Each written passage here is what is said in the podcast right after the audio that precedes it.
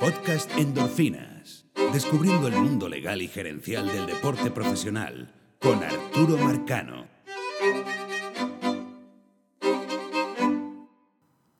Bienvenidos a una nueva dosis de endorfinas, una dosis completa. Esta semana vamos a tocar dos temas. El primer tema eh, será sobre Alex Cora. Eh, se acaban de titular campeones los Medias Rojas de Boston, luego de una extraordinaria temporada. Y no vamos a hablar de, esa parte de, los detalles de la Serie Mundial, ni los detalles de, de toda la temporada de Boston, para eso hay otros podcasts sino vamos a hablar exactamente, eh, vamos a hablar específicamente acerca del impacto que ya tiene Alex Cora por su labor como manager y cómo esta, este, esa historia tiene que ser resaltada mucho más de lo que se está haciendo resaltada ahorita como el segundo manager latino en ganar una serie mundial y, eh, realmente la importancia va trasciende eso y voy a explicar eh, brevemente por qué eh, en, el podcast. Y el segundo tema que vamos a tocar es un jugador japonés, Yusei Kikuchi, que va a, ser, va a estar disponible para los equipos de grandes ligas en noviembre. Y reúne unas características particulares, porque como ustedes saben, el eh, MLB firmó un, nuevo convenio de traspaso con la liga japonesa, que es muy parecido, exactamente igual al, sistema de traspaso con la liga coreana y al que se quiere firmar con México. Y dentro de ese sistema de traspaso hay como dos hay tres figuras distintas. Y hay dos figuras conocidas, o particularmente que nosotros conocemos, y hay una que es nueva. Y en el caso de, de, este lanzador japonés, Kikuchi, se le aplica esta nueva categoría. Así que eh, vamos a explicar en qué consiste, porque no es común. no solamente es nueva, sino que es primera vez que se utiliza y normalmente nos gusta hablar, comentar sobre cosas que suceden por primera vez. Debido a que cuando uno lee en prensa este tipo de información, todavía hoy en, ahorita no, te lo explican completamente, pero nosotros sí lo vamos a explicar a través del podcast de esta semana. Así que con eso, ese es el menú de la semana. Vamos entonces al primer tema.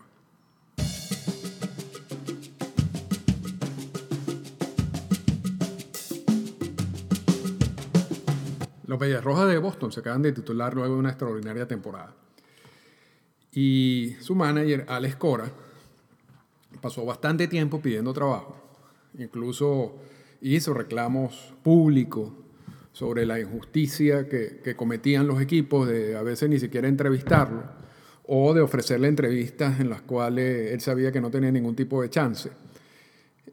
Y, en ese proceso pasó bastante tiempo.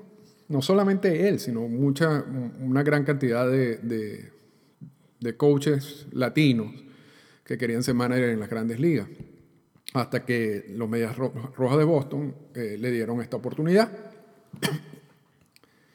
Entonces, y por supuesto, acaba de tener una temporada extraordinaria y acaba de ganar la Serie Mundial. Ahora, ¿qué, era lo que pasaba en las grandes ligas? ¿Por, qué jugadores con el perfil de Alex Cora no recibían oportunidades para ser manager? Y, vamos a, porque hoy, hoy toqué el tema en Twitter esto lo estoy grabando el lunes 29 de octubre. Y mucha gente me sacó a relación el caso de Osvaldo Guillén, que fue el primer manager eh, latinoamericano en ganar una serie mundial. Y el impacto que tuvo Osvaldo Guillén, y, eso es totalmente cierto también, ¿no? En, en, su momento, siempre existe la duda de que si un manager latino pueda manejar en las grandes ligas, no solamente por el aspecto técnico, ¿no? lo que ellos llaman el, IQ de béisbol, que lo tiene, sino es, es, que tú tienes que también lidiar con personalidades, la, la, gran mayoría del equipo son estadounidenses, eh, no muchos lamentablemente ven con buenos ojos eh, a veces la contratación de un latino en este tipo de puestos. En, fin, hay una serie de, de, de obstáculos, si se quiere. la prensa, la relación con la prensa, la relación con la gerencia, etc. Y, cuando gana Guillén, bueno, Guillén demuestra que un manager latino puede ser ganador en una serie mundial. Y está bien, pero eso era otra época. Eso era otra época no influenciada por la gran cantidad de datos e información que tenemos hoy en día. Esta, esta nueva versión de MLB que es relativamente reciente o que por lo menos ha explotado en los últimos 5 o 6 años, también empezó a generar un impacto en la contratación de los managers. Y vamos a explicar por qué. Cuando, tú tienes una cantidad, cuando tú tienes unas nuevas gerencias que sustituyen a las gerencias tradicionales, eh, que básicamente eran también o ex peloteros o eran personas de béisbol. Ahora es, esa, empiezan a hacer la, empieza a ocurrir la transformación de la gerencia y cada vez más eh, vemos a personas universitarias, a profesionales, no necesariamente con carrera de béisbol, son más que todas carreras académicas. Eh, también estamos viendo la cantidad de información que empiezan a manejar esta gerencia. Es, lo que quiere decir que esta gerencia se convierten, se convierten básicamente en una compañía, una compañía de todo punto de vista. Cuando los equipos, cuando estas gerencias empiezan a analizar cuál es el perfil del manager, que a mí me, que me parece adecuado en, este, en esta nueva versión del béisbol, empiezan a diseñar un manager, primero joven en el sentido de no tener experiencia, porque existía también la, creencia de que un, manager con mucha experiencia iba a traer los malos vicios al puesto. Iba a ser poco, iba a ser poco probable moldear a este manager, a que este manager entendiera toda esta nueva, eh, esta ola de información y data y cómo utilizarla. Entonces empiezan a buscar managers que no tengan mucha experiencia, precisamente para educarlos. Y, por eso empezamos a ver en los últimos cinco años una, gran, una contratación considerable de, de managers sin ningún tipo de experiencia. Y yo estoy hablando de, contratación, y, o sea, el perfil de la persona que está buscando el equipo para contratar. Y precisamente está buscando contratar ese tipo de personas, repito, para educarlas, para que no traigan malos vicios, para, en el sentido de, formas de, de manejar o, filosofías que, entran en, en, contraste con, con lo que las gerencias están pensando. Entonces, esa es una de las nuevas características de este nuevo manager. Y empezamos, repito, a ver contratación de managers que no tienen ningún tipo de experiencia, no solamente a nivel de grandes ligas, en ningún lado. En ningún lado. El otro, el otro aspecto del perfil de este manager es que estaban buscando managers con cierto nivel educativo y mientras más, más universitario mejor y mientras mejor la universidad mejor. Repito, porque las gerencias ven en el manager una continuación de la línea gerencial y ellos apostaban, o, de, nuevo, dentro de este perfil de manager que estaban creando, pensaban que un manager con un nivel educativo alto, un nivel universitario, podía sentarse en una mesa con ellos a discutir todos estos temas que, que son de béisbol, pero realmente tampoco no son de béisbol. Es el manejo de data. Y cómo transformar esa data en, en, cosas útiles para ganar juego, que es el objetivo final. esta data no está ahí nada más por estar allí, ¿no? porque yo, tengo carpetas de data, información. Yo quiero usar esa data para ver qué ventaja o cómo puedo hacer yo para ganar juego. Entonces, pero existe alguien, necesitas un traductor la de la data al terreno de juego. Y esa, esa traducción empieza a nivel gerencial y el último de los traductores es el manager. Entonces, la gerencia al crear el perfil dijeron, bueno, necesito una persona que no tenga mucha experiencia para yo poder educarlo y también necesito una persona que tenga un cierto nivel educativo para que pueda participar en todas estas discusiones y en toda esta transformación de la data en algo práctico, algo útil. Dentro de ese perfil de manager, que repito, ha tenido más impacto en los últimos 5 o 6 años, no entraban los peloteros, las opciones de, de los latinoamericanos y revisen lo que, se los digo porque yo estuve involucrado en todo esto, o sea, en el sentido de, seguir el tema y no solamente seguir el tema, yo hice un planteamiento a MLB y lo pueden revisar en unos podcasts que hicimos antes, en donde le digo a la oficina del comisionado, ustedes necesitan eh, hacer un, como un, y, no solamente a la oficina del comisionado, incluso le, le, le planteé un proyecto de una universidad a, la oficina del comisionado, que luego se lo copiaron y lo hicieron por su lado, por cierto, pero ese es otro problema, en donde les digo, uno de los problemas que tienen los candidatos latinos en estos momentos, estoy hablando, repito, esto es un proceso que viene desde hace cuatro o cinco años, es que cuando van a estas entrevistas y cuando empiezan a revisar su perfil, no, no, no cuadran y porque no tienen la preparación universitaria que buscan en esta gerencia y muchas veces no tienen conocimiento de todas estas informaciones y data que necesitan tener para participar en esas entrevistas.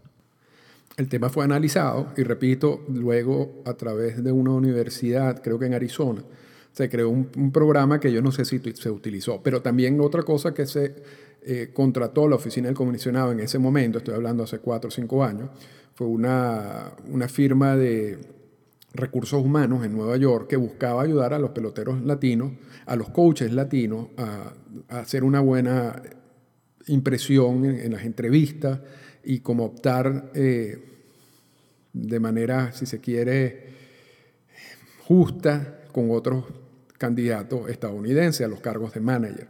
Ese proyecto de la oficina de comisionado también fracasó. Ya esa, ya esa firma de recursos humanos no existe. Pero lo que quiero decir es que yo, he vivido toda esta parte de, la evolución del perfil del manager. Y les puedo decir que por mucho tiempo habían serias dudas de que un ex pelotero latino, que, todos sabemos dónde vienen los ex peloteros latinos, no, necesariamente tienen educación universitaria, incluyendo los puertorriqueños, que, son que forman parte del draft de la regla 4, sobre todo los recientes eh, no tienen esa, esa, educación universitaria, además corren con, con, el hecho de ser latino y la relación que pueden tener con los peloteros estadounidenses. Y por último, por último, y eso es una falla que nos corresponde a todos nosotros, también por mucho tiempo, los mejores los candidatos, si se quiere, a managers, los que habían hecho cierta carrera, como coaches, como coaches de banca, estaban totalmente reacios a analizar, a, aceptar todo el impacto de las nuevas datas, información, sabermetría, etc. De hecho, era todo lo contrario, todo lo contrario, atacaban esta, esta información, entonces tú no te puedes ir a una entrevista con una cantidad de gerentes que están invirtiendo un, un dineral en toda esta data, en cómo transformar esta data en, aspectos útiles y decirle yo no creo en esa data. Para mí eso no sirve para nada. Las computadoras no batean. Eh, yo creo en la pelota pequeña y todo ese tipo de cosas. Entonces, tú tenías candidatos que tenían el IQ de béisbol, que, que, tenían la experiencia de, en el terreno de juego como coach, como coach de banca, que iban a una entrevista y, el, y, el, y realmente no tenía ninguna oportunidad de conseguir un trabajo. Ninguna, ninguna. Yo me acuerdo una vez cuando, cuando se mencionaba a Tony Peña como la posibilidad de un manager de los Yankees de Nueva York. Yo decía, es imposible que Tony Peña consiga un trabajo porque realmente ese no es el perfil que están buscando.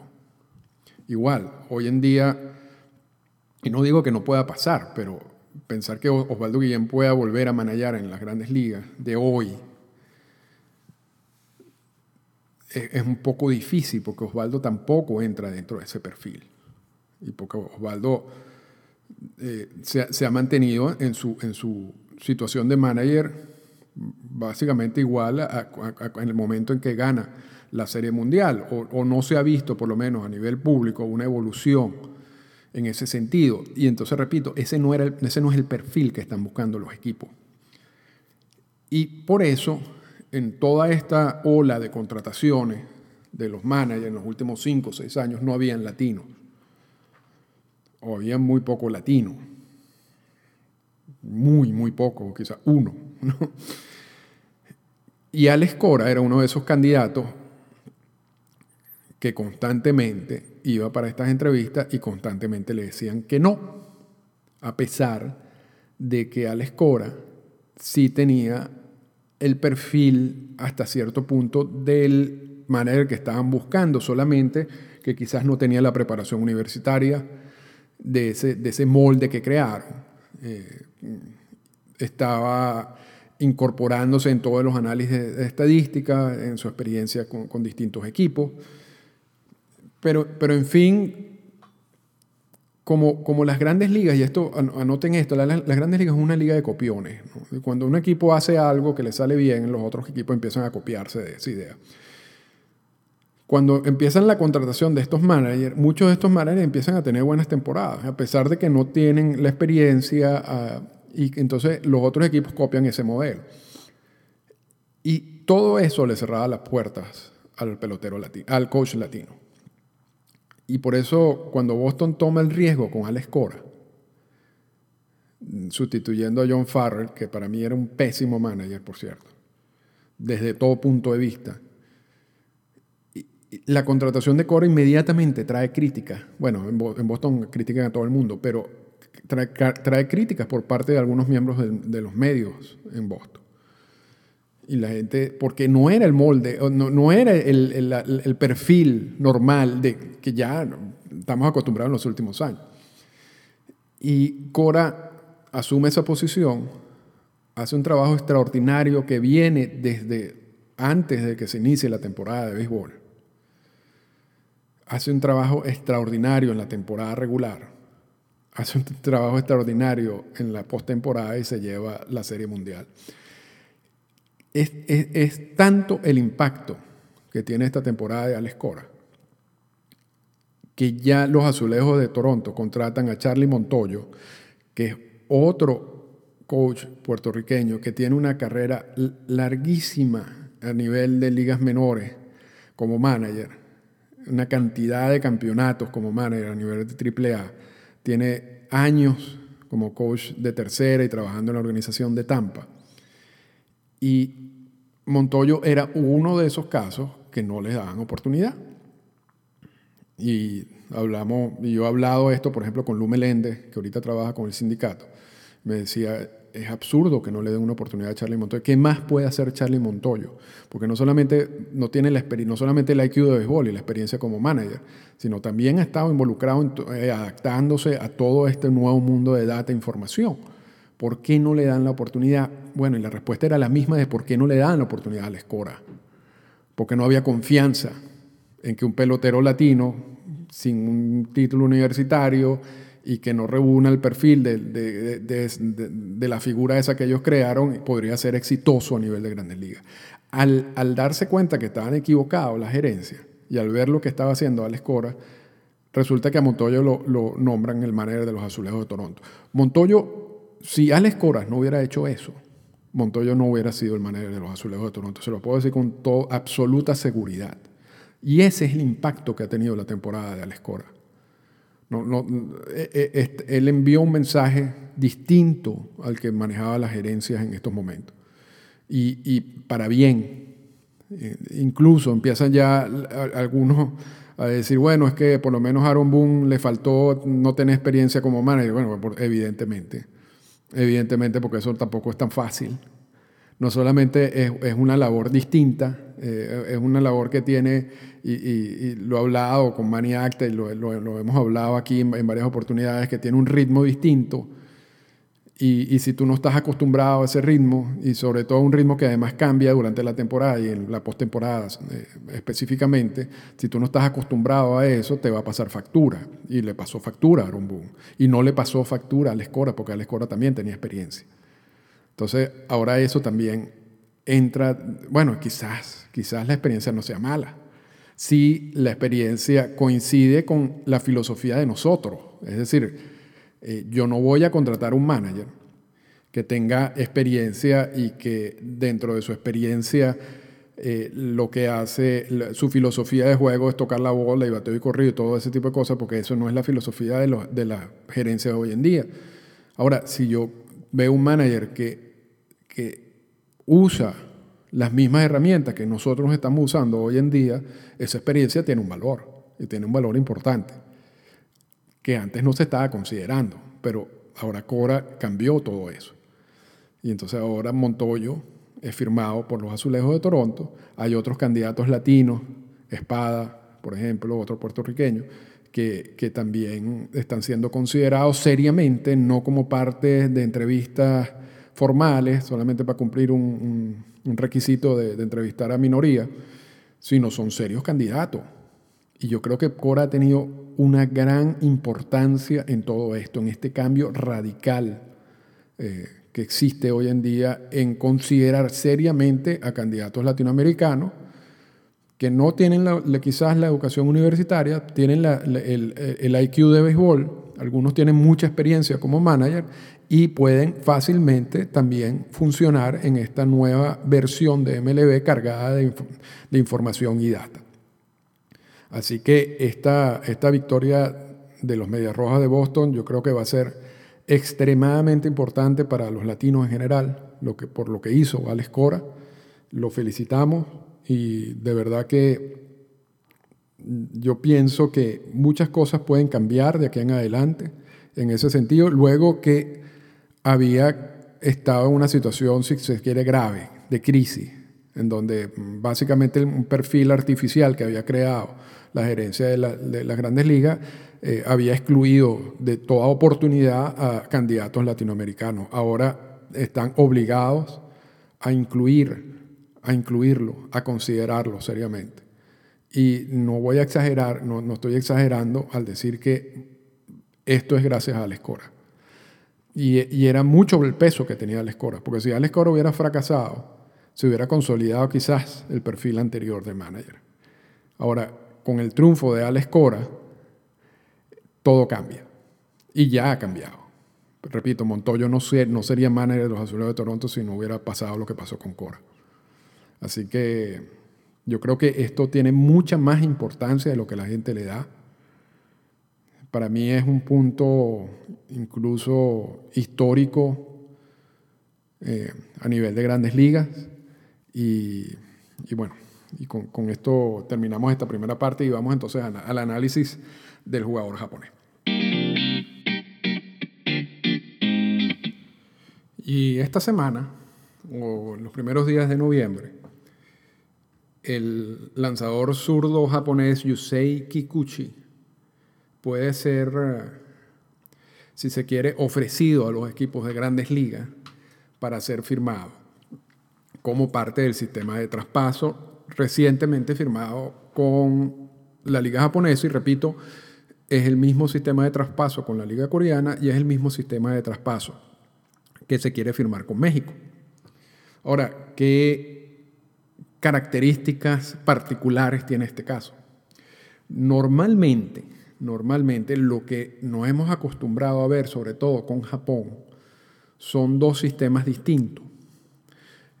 los sistemas de traspaso en sí, que eran peloteros que tenían menos de 10 años en la liga japonesa y no eran considerados agentes libres según la liga japonesa. Y que los equipos de grandes ligas para firmarlo tenían que seguir una serie de procesos, unos procesos que han ido evolucionando y cambiando con el, con el paso del tiempo. El, el, nuevo sistema de traspaso eh, nos dice que cuando eso sucede, o sea, un pelotero que no es agente libre para la liga japonesa, o sea, tiene menos de 10 años en la liga japonesa, eh, se crean dos escenarios. Eso es lo que nos dice el, sistema de traspaso. El primer escenario es el, tradicional, eh, que antes era una especie de subasta. Esa subasta fue sustituida por un pago de un 25% del bono, que es una especie como de tax o impuesto. Es decir, si yo firmo al jugador por 100 mil dólares y estos jugadores están sujetos a los presupuestos internacionales. limitados ya, porque estos jugadores estarán disponibles en noviembre y ya muchos equipos han gastado sus presupuestos internacionales en la firma de los Julio 2. Eso es otro problema. Pero vamos a especificar un poco lo que vamos a quedarnos en, el sistema en sí. Entonces, ese, ese primer eh, escenario es ese jugador eh, que, que quiere ser traspasado, que no es agente libre para la liga japonesa y que el equipo lo el equipo de Grandes Ligas lo firma y el equipo de la liga japonesa se queda con un 25% del bono de la firma como compensación. Repito, si lo firman por 100 mil dólares, entonces el equipo de la liga japonesa se queda con 25 mil dólares. Esto a diferencia de lo que pasaba antes, donde vimos con la firma de Darwish o de Daisuke Masusaka, donde los equipos por la subasta se podían quedar con 30, 40, 50, 60 millones de dólares. Todo eso se transformó ahorita a un 25% del bono de firma. Un bono de firma que está limitado por los presupuestos internacionales. Si, si el jugador tiene más de 10 años en la liga japonesa es agente libre y como tal entonces puede firmar con los equipos de grandes ligas sin ninguna restricción y el equipo de la liga japonesa no recibe ninguna compensación en esos, casos. Ahora, hay un tercer escenario que es nuevo, y que eh, Kikuchi lo va a estrenar, si se quiere. Y son jugadores que tienen más de 25 años, que tienen 6 años de experiencia en la liga japonesa, pero repito, este es el mismo sistema de traspaso que existe para Corea y el que podría existir para México. Eh, o sea que podría, podríamos llevarlo a, las otras ligas también. Tienes 25 años tienes eh, más de seis años en, la liga, en este caso en la liga japonesa, y, con estos jugadores no se les aplica el sistema de traspaso ese del 25% del bono de firme que están sujetos a los presupuestos internacionales, sino son considerados agentes libres, a pesar de que están todavía bajo control del equipo de la liga japonesa. Es decir, el equipo de la liga japonesa va a recibir una compensación con estos casos, que no sería, que no sería si este jugador tuviera 10 años, más de 10 años en esa liga. Entonces, repito, cuando tú tienes 6 años en la liga japonesa y ya tienes mayor de 25 años, o sea, entre 6 años en la liga japonesa y 10 años en la liga japonesa, en esos 3 años, y tienes más de 25 años, tú puedes, tú entras dentro de este nuevo escenario, dentro de esta nueva eh, figura, ¿no? ¿Y cómo, cómo reciben la compensación los equipos de la liga japonesa en este caso? Porque el jugador se va a declarar agente libre. Y al declararse agente libre, el jugador eh, puede firmar con quien sea. Y no está sujeto ni limitado por los presupuestos internacionales. Entonces, la compensación viene de una manera distinta, que es la que eh, indica este nuevo acuerdo de traspaso. Y vamos a explicarle cuál es exactamente la compensación que puede recibir el equipo de la liga japonesa en este caso. Y aquí estamos básicamente leyendo el mismo acuerdo que firmó la liga japonesa. Entonces, este, este jugador, que repito, es agente libre, puede firmar con quien sea. De hecho, este jugador, este Kikuchi contrató a Scott Boras para sus negociaciones. Si él firma un contrato que en su monto total garantizado es mayor, es de 25 millones de dólares o menos, el equipo de la liga japonesa va a recibir como compensación un 20% del total del valor de ese contrato. Es decir, si firma un contrato, vamos a poner 25 millones, él estaría recibiendo 5 millones de dólares como compensación. Si el contrato firmado por, este, por Kikuchi a nivel de grandes ligas es entre 25 millones y 50 millones, la compensación del equipo japonés será 20%, 20 de los primeros 25 millones del, total garantizado y un 17.5% del total garantizado que supere los 25 millones de dólares.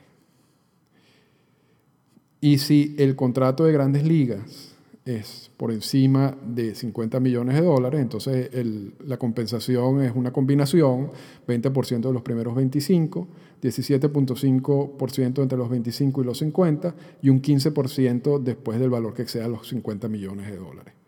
Incluso eh, el, mismo convenio de traspaso pone un ejemplo. eh, un equipo que firma un jugador, por ejemplo, por 100 millones de dólares, ese equipo de las grandes ligas le debe al equipo de la liga japonesa una compensación de 16.875.000 dólares, porque serían 5 millones de la porción del valor entre 0 y 25 millones, 4 millones 375 de la porción de los 25 millones a 50 millones y 7.5 millones por la porción del garantizado de 5 millones a los, de los 50 millones a los 100 eh, millones de dólares. E, e,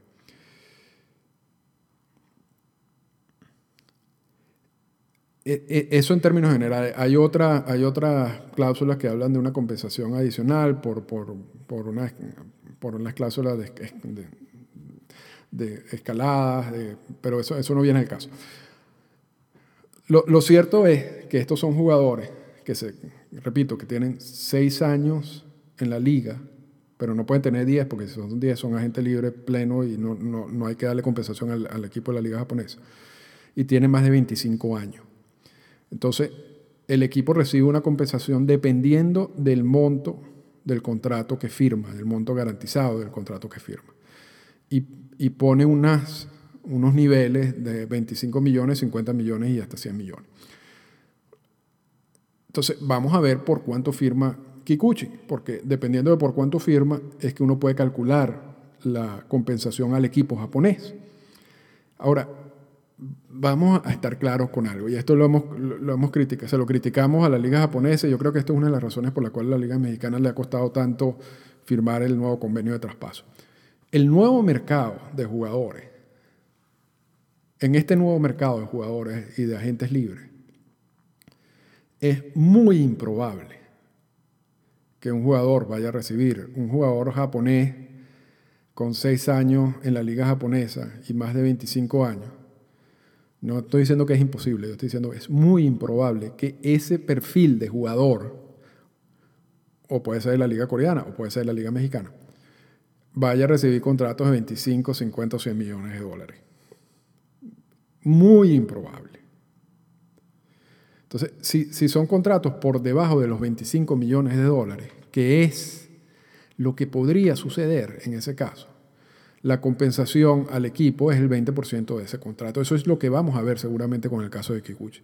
Si lo firman por 5 millones de dólares, entonces le van a dar un millón de dólares en compensación al equipo de la liga japonesa. Si firma por 10 eh, millones de dólares, veremos una compensación de 2 millones al equipo de la liga japonesa. Es muy, repito, difícil que firme por 50 millones de dólares y es absolutamente imposible que firme por 100 millones de dólares. Entonces todo el, resto de los cálculos no entrarían aquí a, considerar. Pero lo, importante de, de, todo esto, y con esto cerramos, es que esta es una nueva figura en los sistemas de traspaso, que es distinta a la tradicional, que era tiene menos de 10 años en la liga japonesa, hay una subasta, el equipo que gana la subasta después negocia con el jugador.